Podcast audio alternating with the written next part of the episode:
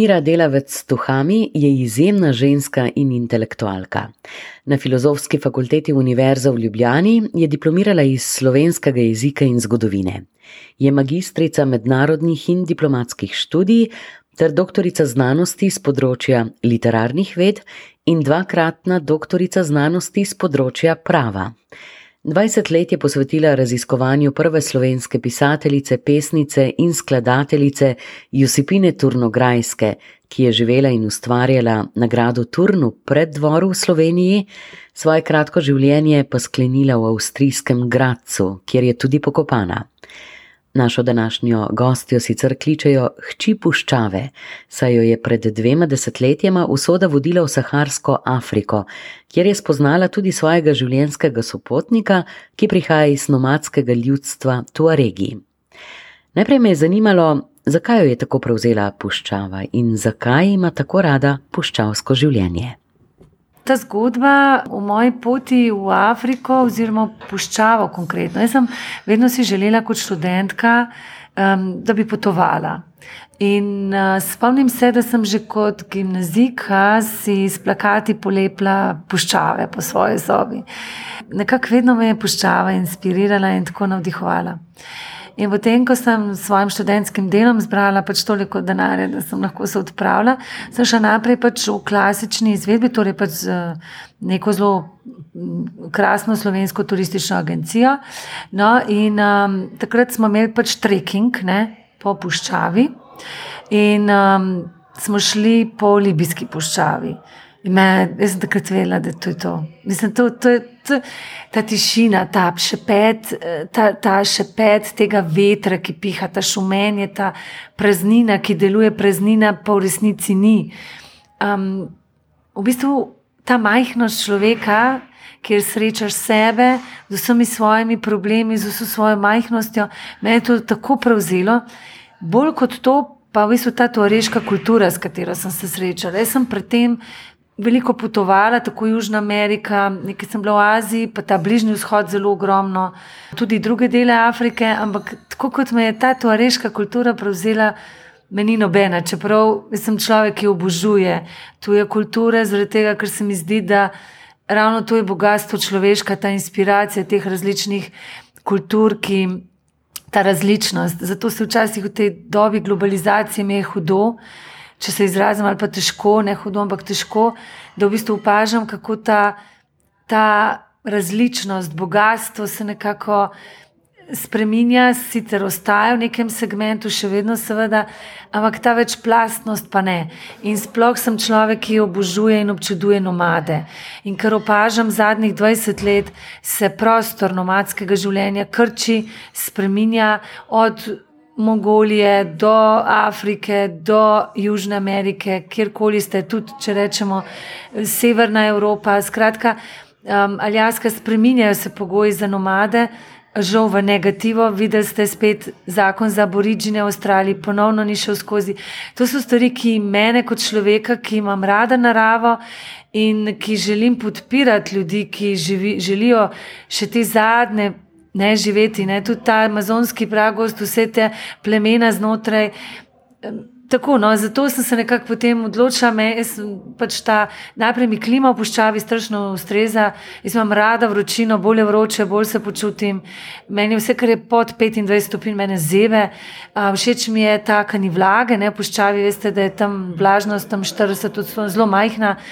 Um, tako da. Um, rada imam te, to puščavsko življenje. In, ja, in potem sem odločila se, da bom to regom pomagala, torej to regom nomadom, moram biti specifična, ker so to regi bili tudi naseljeni v mesta. Čeprav seveda oni ne živijo v mestih, kot si mi, kar si mi danes predstavljamo pod pojem mesto. To so pač ta puščavska mesta, čisto drugačna uh, pogoji bivanja, da ne govorimo, tako da to je katastrofa, da sploh ne govorimo o smeteh, kaj se tam dogaja, cela katastrofa ekološka od skladiščenja jedrskih odpadkov, ampak to so drugi problemi. Ampak ta lepša stran je, jaz sem pač želela, uh, sem se osredotočila na pomoč teh, um, teh nomadov.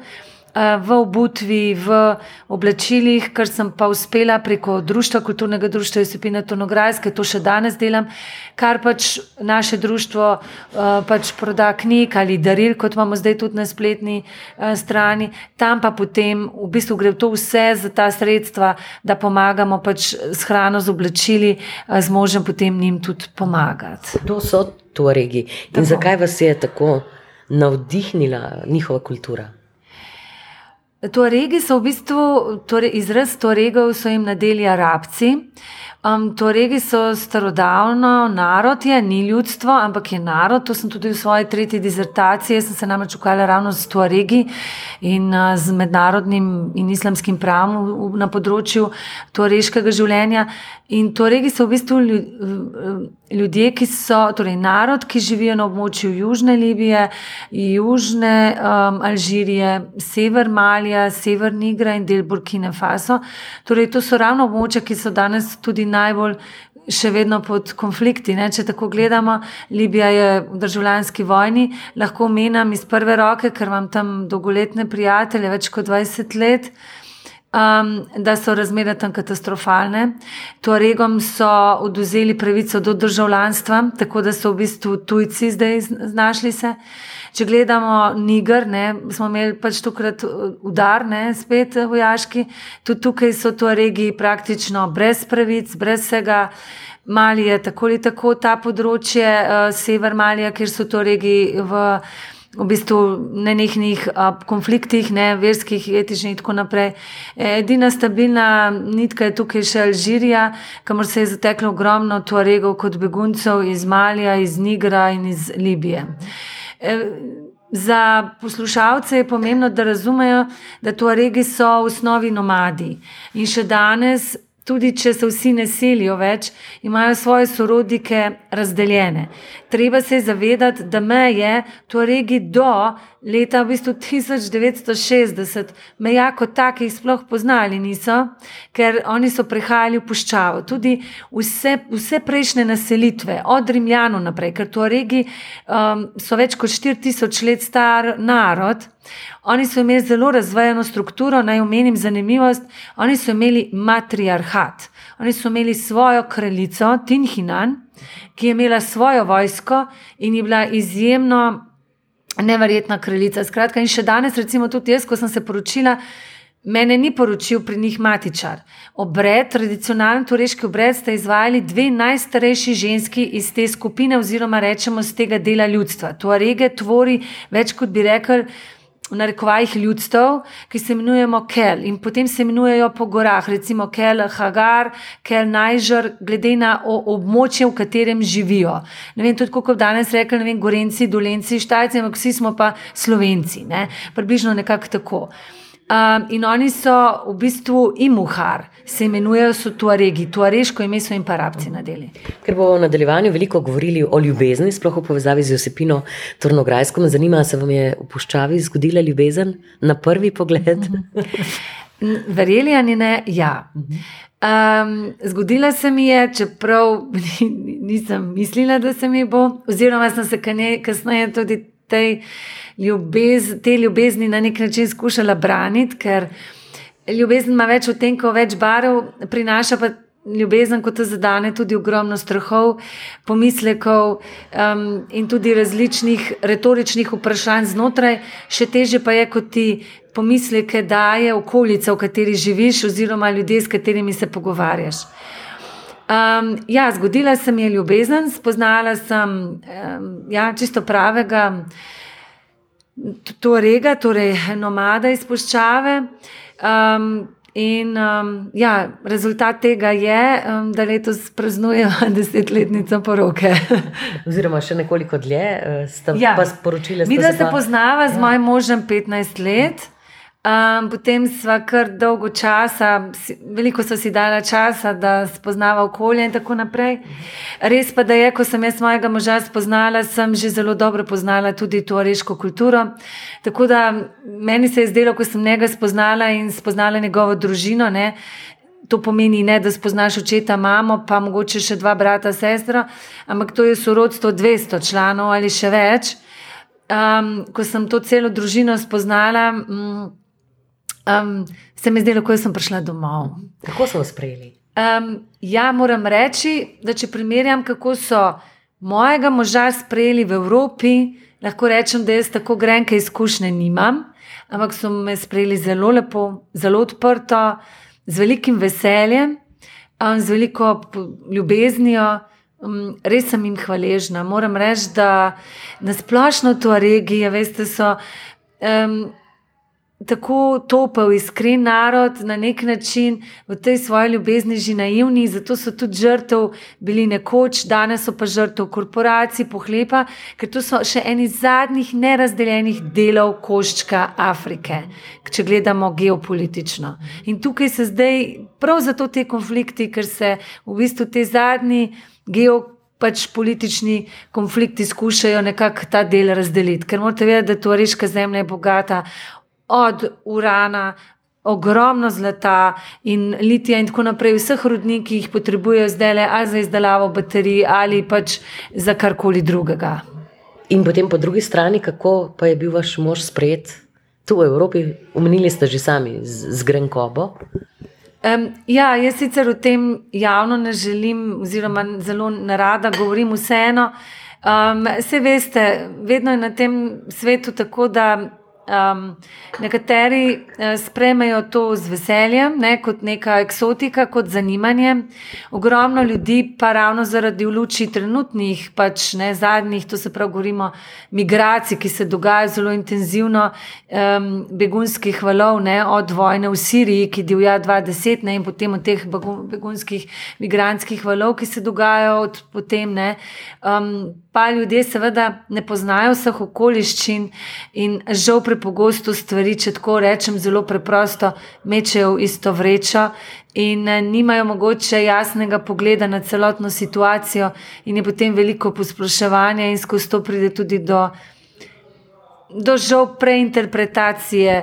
Um, stvari. Ne? Tako da do ljudi, ki se lahko spustijo na zelo osebno žaljivo raven, tudi to je. Ja.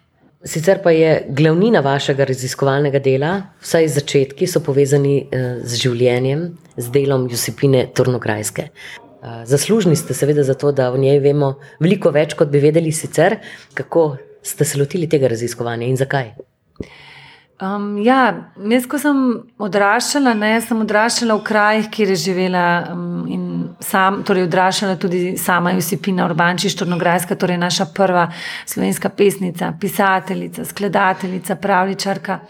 Torej naša prva velika cvetlica slovenske romantike, izjemna mlada ženska, ki je umrla žal veliko prezgodaj, tako kot številni drugi slovenski ustvarjalci in ustvarjalke.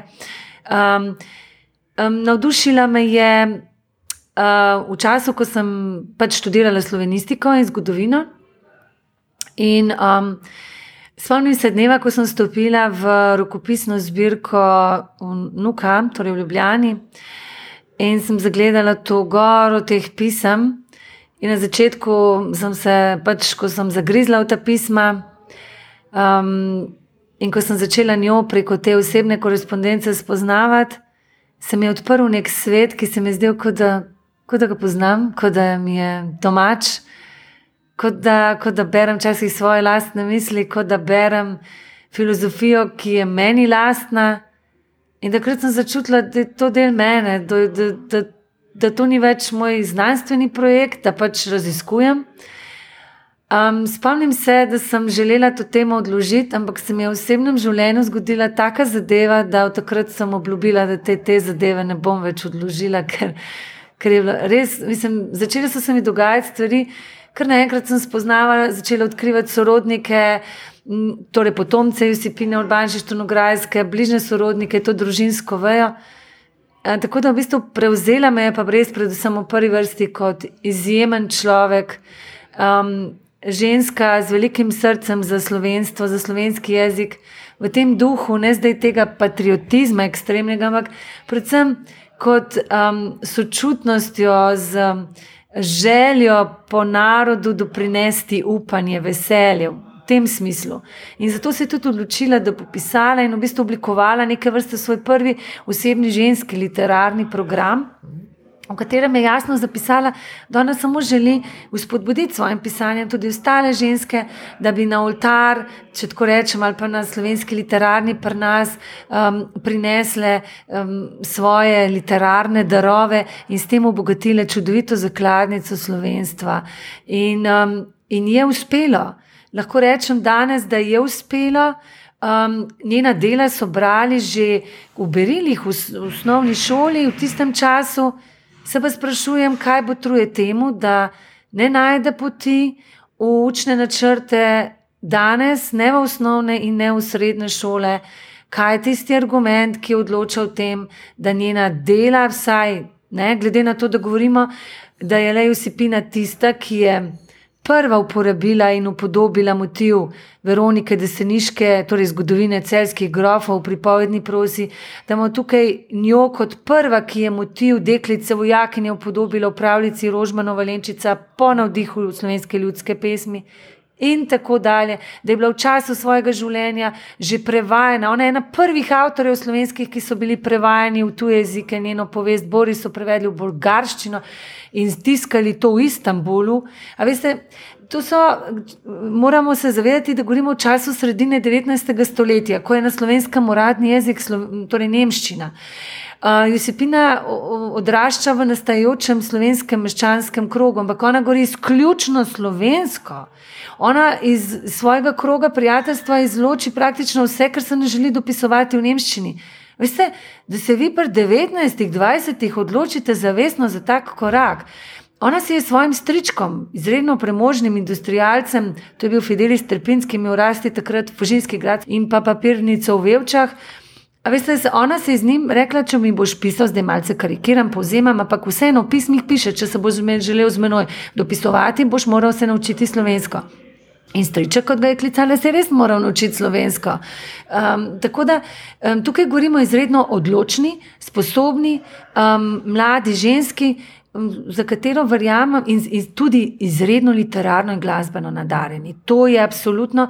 Je pa res, da vsega tega ne bi zmogla speljati, če ne bi imela ob sebi ljudi, ki so jo za to podpirali. Tukaj je imela učitelja, kaplana, Laura Pinterja, on je bil tisti, ki jo je to podprl, nagovoril. In ona je to sama zapisala. Ne, je rekla, če gospod Kaplan ne bi k nam prišel, nobene povestice, jaz ne bi bila napisala, ne, tako prav citiram. Na drugi strani pa seveda tudi njen zaročenec, kasnejši soprog Lauro Toman, čeprav on je imel zelo različno vlogo v njenem življenju, pa do tega, da tudi mama ni nikoli bila proti temu, da jo podpirala. Skratka, in je bila vesela, ponosna je bila na svojo hčerko.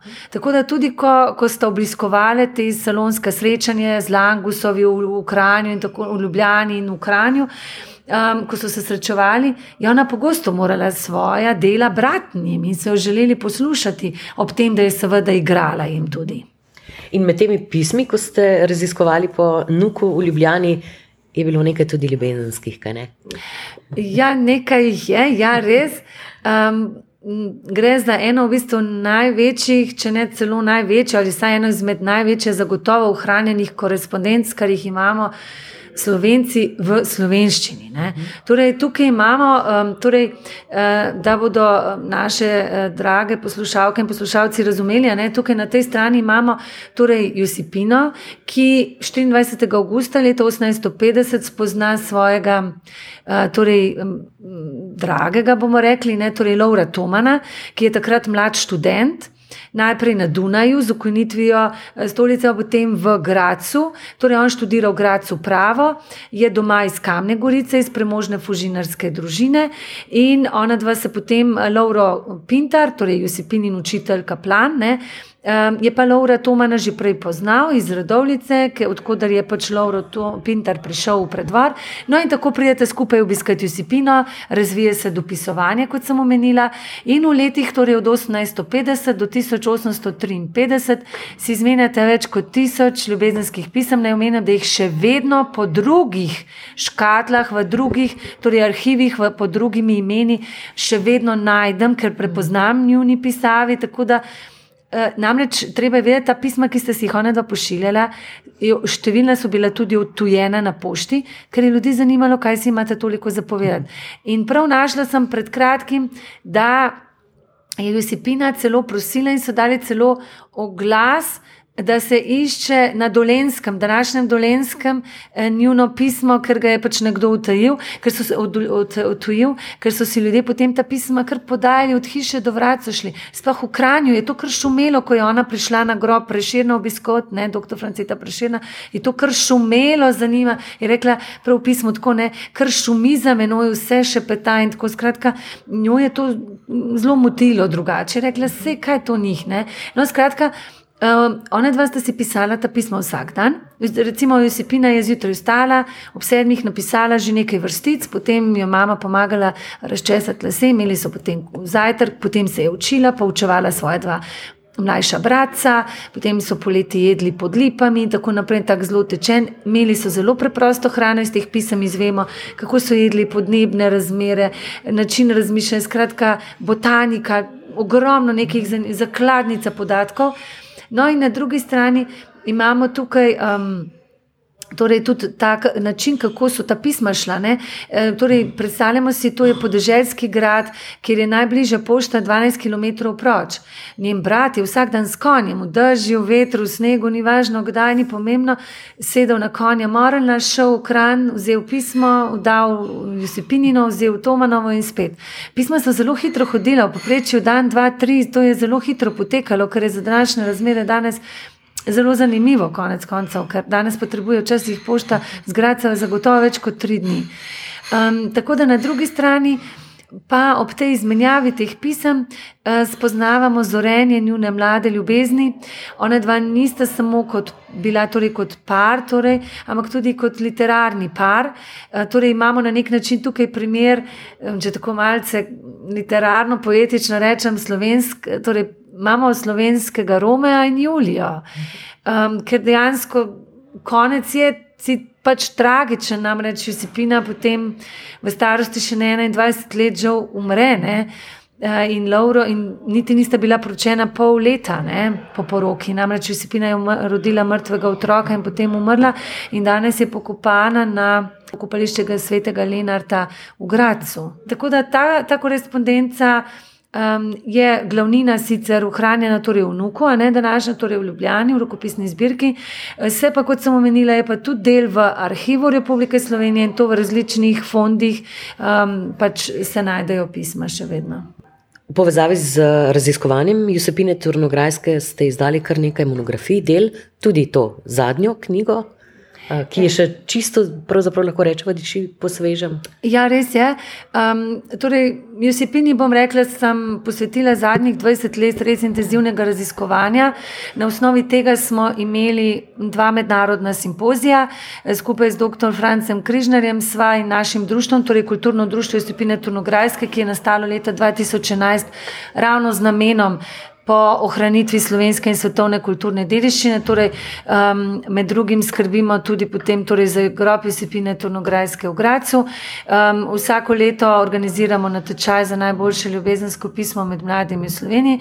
No in med drugim smo torej 2018 in letos, ko praznujemo 190-letnico rojstva Josipine Tornograjske, drugo leto bomo pa praznovali 170-letnico njene smrti.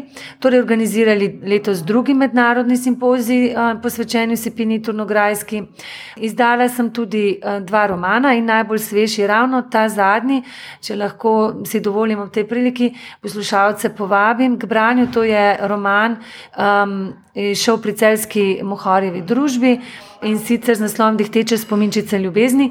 Um, Kar je zanimivo z tega romana, je, da je roman lahko berejo bralci dejansko res izvirnik, torej originalna pisma, ne seveda vseh, da se ne bodo prestrašili vseh tisoč ne, ali še več, ampak sem si izbrala tista ključna, pa izseke najbolj pomembnih pisem z potem pač veznim besedilom, ki je moj del. Naj pa, omenim, naj pa ne omenim, da je res ta roman zasnovan tako, da je čisti zgodovinski roman, vse vsebe v romanu, vsa dogajanja, Dialogi so rekonstrukcija ali pisanski zapise v časopisnih zapisov, skratka, nič ni izmišljeno, razni, razen plot moje fikcije, ta zadnji del, torej, kjer nimamo pač to, kar sem našla in kar je ohranjenega, sem upoštevala, ostalo sem pač na osnovi tega naredila pač svojo rekonstrukcijo dogodkov. Sicer pa ste, to moramo tudi povdariti, naredili tri doktorate. Marsikdo bi se vprašal ob vsem tem in ob tem, da ste danes razpeti med življenjem v Sloveniji in v Nemčiji. Kako vam je vse to uspelo? Čisto preprosto vprašanje. Čisto preprosto odgovor. Verjamem v ljubezen. Um, ko ste me predstavili, ste rekli, da je moj, pri, torej moj priimek delavec. Um, rada delam, vse, kar delam, delam z ljubeznijo. Um, in um, kratek odgovor, moja pokojna babica mi je kot deklici rekla: Mira, življenje je delo, ni praznični dan. Um, verjamem, da če človek dela nekaj srcem, potem to delo najde pot. Enostavno rada delam, to me veseli, predvsem rada raziskujem, želim si da bi lahko imela možnost več raziskovanja, ne? ker jaz imam le pač redno službo, z eh, katero sem mi tudi srcem in dušo predana, pač poučujem slovenske izseljence v Republiki Nemčiji. Um, to je delo, ki je izredno plemenito, zahteva pa seveda celega človeka. Um, vsi učitelji, ki delamo pač v tujini in se trudimo, um, res. Um, lahko rečem, da, smo, da, smo, da so in smo in so vsi od prvega do zadnjega predani res srcem in dušo temu poklicu. Um, in jaz sem hvaležna za to možnost, da lahko to ljubezen do slovenskega jezika, kulture, do naše dediščine um, razširjam med torej, naše. Um, drage rojake, ne, um, kjer, torej, po, ker so povsod po svetu. Ne. Ravno zadnjič smo rekli, slovenca najdeš, oziroma slovenko povsod po svetu. In to je tako lepo, a veste, kjerkoli prideš, pa si rečeš, ja, pa se skoraj ni mogoče, da bi tukaj živel še kdo iz Slovenije. Ampak ja, tukaj. In to je tisto, kar se mi zdi pomembno. Um, res rada delam, rada raziskujem. Um, in tudi na drugi strani. Hvaležna sem za to. Jaz sem hvaležna Josipini, da, da, da na nek način mi je bilo dovoljeno, da sem lahko to odkrila in naj na tem mestu še podarim, karkoli delam za njo, tudi drugo leto bodo išla njena zbrana dela v samostojni izvedbi. Jaz sem jih izdala sicer že leta 2009 v moji znanstveni monografiji, ampak zdaj bodo prav uh, samostojno torej šla. In naj omenim, letos je šla tudi pri našem kulturnem društvu, pa prav pravljica, skenostna lepotica z gradu Turan, ki nagovarja otroke v slovenščini, nemščini in v angleščini. Tako da um, skušam predvsem to edinstveno našo, res slovenko, Josipinko, kot jo jaz rečem, pač predstaviti slovencem, zavestijo, da je tudi ona en tisti tisti kamenček v, v bogati, pestri, maurični zgodovini slovenskega naroda in da je prav, da se o njej pogovarjamo. Zato sem tudi hvaležna, da lahko o njej kadarkoli govorim in da širim to vedenje o njej in zavedanje um, o tej res edinstveni ženski. In, in hvaležna sem tudi uh, vsem vam, ki to zgodbo želite, da, da jo lahko ponesem naprej. Hvala, ker ste jo ponesli tudi med eh, naše poslušalke in poslušalce. Gospa Mira Delovec Tuhami, hvala lepa za ta pogovor, uspešno ustvarjalno delo in raziskovalno delo vam želim še naprej. Hvala lepa tudi vam. Naj zaželim še vsem poslušalkam in poslušalcem vse dobro, sledite svojim sanjam, predvsem veliko zdravja, ljubezni, vsega dobrega, imejmo se radi. Ljubezen je tisto, ki premaga temo, mi potrebujemo trenutno svetlobo, strnimo roke, združimo moči za lepši in boljši prihodni svet.